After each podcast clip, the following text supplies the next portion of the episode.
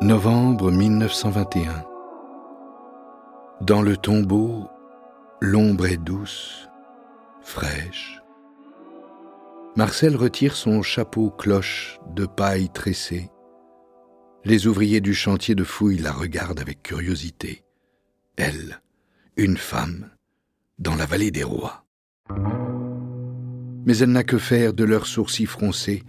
Elle a franchi bien des obstacles pour arriver jusqu'ici et être la première femme à collaborer avec l'Institut français d'archéologie orientale. Lentement, ses yeux s'habituent à l'obscurité. Il court sur les parois du tombeau à la recherche de fresques peintes sur le calcaire jaune, pâle, grisâtre.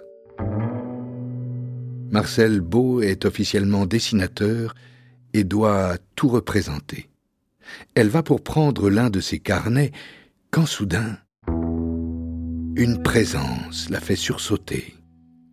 Un objet, aux proportions modestes, presque anodin, mais qui semble l'observer dans l'obscurité. C'est une petite statuette de bois où on voit un canidé qui est euh, couché sur le ventre, avec les deux pattes comme ça bien posées, dans une position de gardien. Isabelle Régin, égyptologue. C'est une statuette de bois qui fait à peu près 30 euh, cm de long, le bois a été peint, il y a une couleur noire qui a été appliquée sur le bois. Et euh, on voit aussi qu'il y a des petits détails. Quand on regarde de près, il y a les petits yeux qui ont été fardés, qui ont été maquillés. Donc ça, c'est ce qu'on voit.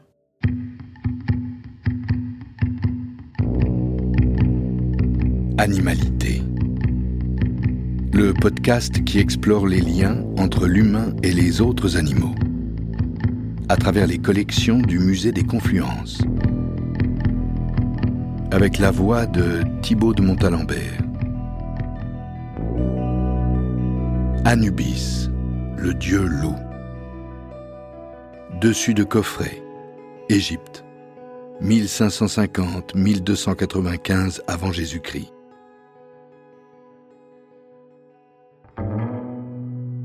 Marcel a reconnu l'animal qui lui fait face, dans son attitude à la fois sereine et menaçante elle a devant elle le dieu Anubis.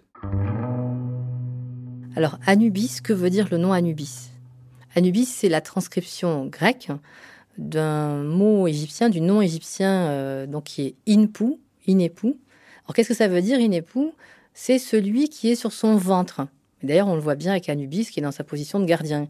Et le fait d'être euh, comme ça, un animal posé sur le ventre, c'est vraiment une image, une posture qui est associée à la fonction de gardien. Regardez le, sphinx de Giza, le grand sphinx de Giza, il est aussi dans la même position et il est censé veiller, justement, garder la tombe du roi.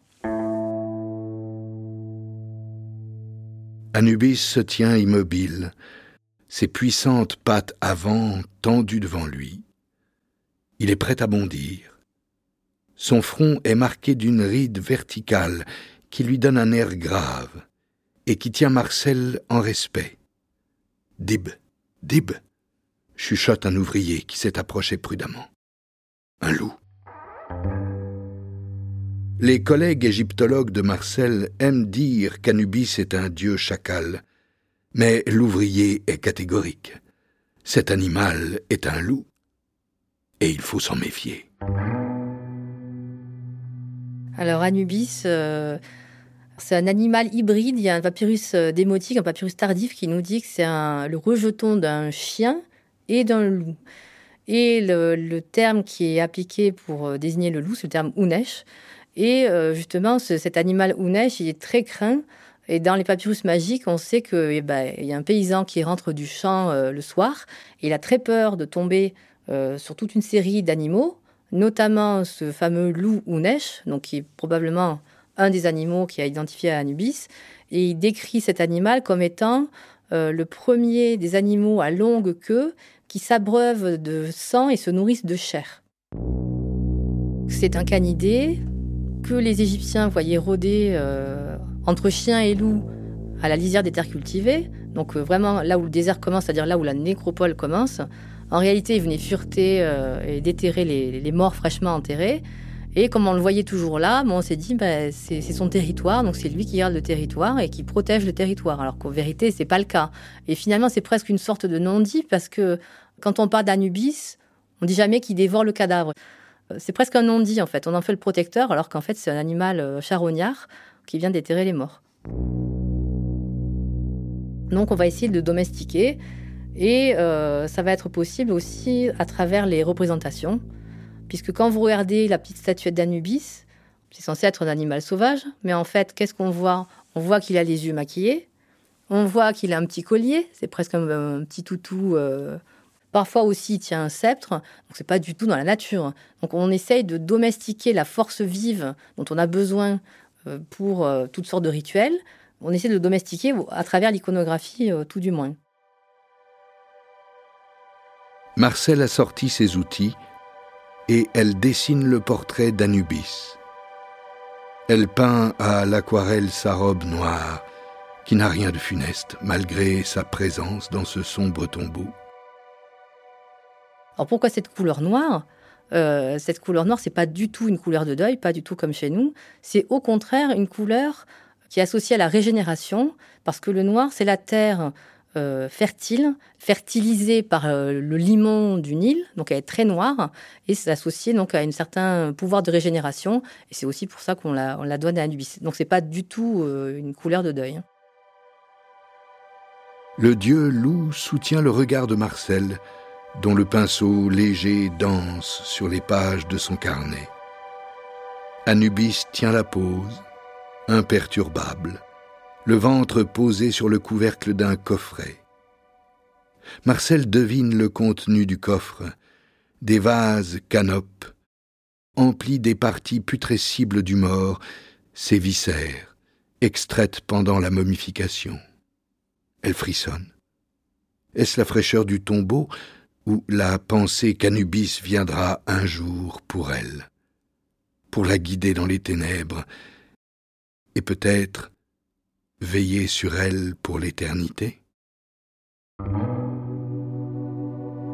Anubis, euh, il va incarner, il va permettre de matérialiser un moment très important qui est en soi invisible, c'est le fait que le mort passe du monde des vivants au monde des morts et qui deviennent un bon mort. Parce que, en fait, euh, donc euh, l'être humain, lorsqu'il meurt, s'il est jugé vertueux lors du jugement des morts, donc il aura droit à une momification, à une tombe, etc. Et cette momification, c'est pas simplement conserver un corps, c'est aussi transformer un cadavre humain en un corps vivant et divin. Donc il y a double transformation, de mort à vie et de homme à Dieu. Et qui est capable de faire cette euh, transformation incroyable C'est Anubis. Une des fonctions d'Anubis, outre la momification, c'est d'être un animal qui est réputé pour avoir une très bonne acuité visuelle. Et justement, ça va servir parce que va accompagner le mort depuis son décès jusqu'à son jugement devant Osiris, parce qu'il y avait un jugement des morts euh, en Égypte ancienne qui décidait si vous pouviez du coup euh, être un bon mort, avoir accès à l'autre monde ou pas. Et c'est aussi peut-être euh, se dire que le mort, il vient juste de décéder, il n'est pas laissé tout seul, il y a un Dieu qui va l'accompagner. Euh, il va faire ses premiers pas dans, l'autre monde grâce à Anubis. Il va le guider sur les bons chemins, il va l'amener euh, jusqu'au tribunal. Il va prendre soin du mort en fait. C'est aussi une façon de se dire que le mort, il n'est pas tout seul et on va prendre soin de lui. il y a un Dieu qui va veiller sur lui. Et ce Dieu, c'est Anubis.